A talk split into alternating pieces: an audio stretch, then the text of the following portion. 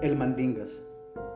Este demonio, conocido también como el diablo o Satán, le gusta habitar entre los humanos y vive tanto en pueblos como en ciudades. Lo que realmente le interesa es el alma de las personas. Se provee de las almas humanas para acrecentar su poder sobre la tierra.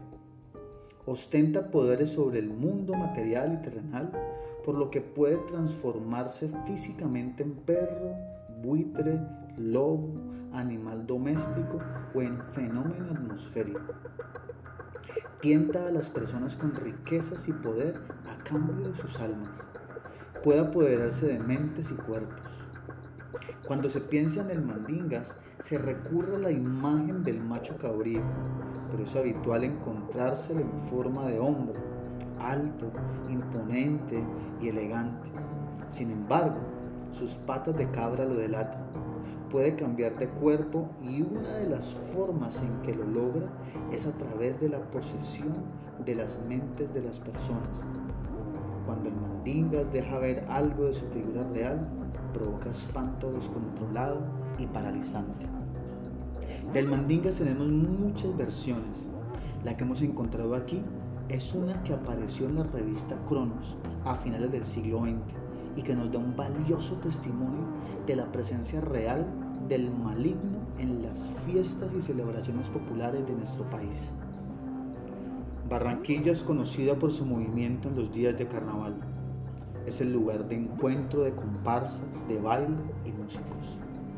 Uno de los percusionistas espontáneos del carnaval, Pamba Humé, ha sido un fiel motivador del holgorio en las fiestas nacido en el macizo de la Guyana, Pamba nunca creyó en espantos. Él solo sabía de tamboras. Desde muy joven se dedicó a viajar por Latinoamérica, siguiendo la ruta de las ferias, carnavales y fiestas.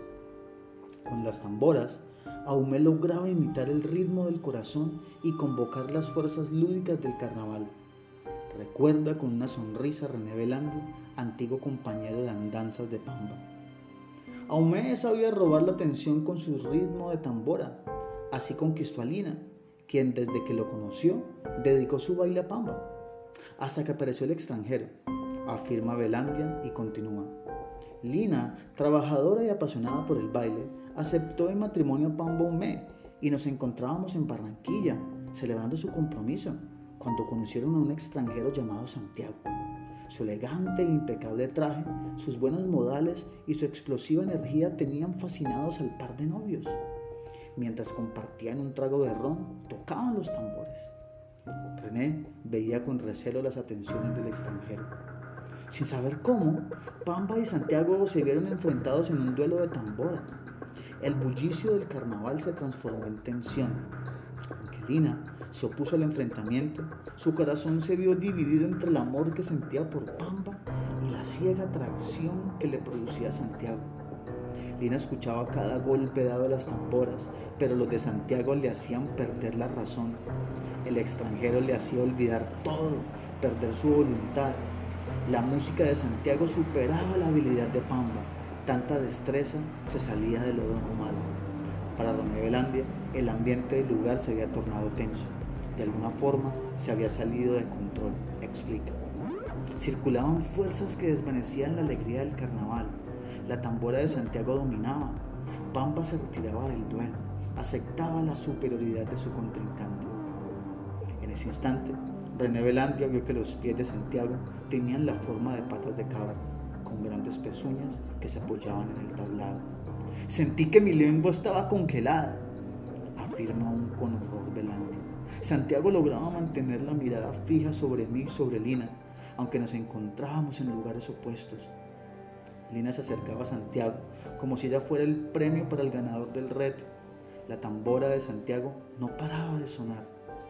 Algunos afirman que se dio fuego sobre el cuero en el momento en que René gritó, ¡Cuidado, Lina! ¡El mandingas!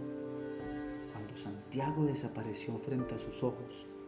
Lina se detuvo. Las personas que se encontraban alrededor pensaron que era parte del espectáculo y festejaron el acto con gritos y aplausos. René Belandi confiesa que después de ese carnaval no volvió a ver ni a Lina ni a su viejo amigo pamba hume. Sin embargo, no se desprende del único recuerdo de ese episodio, una tambora con dos extrañas marcas de mano sobre el cuero hechas a fuego vivo. Se trata de la misma tambora usada por el falso extranjero en el duelo.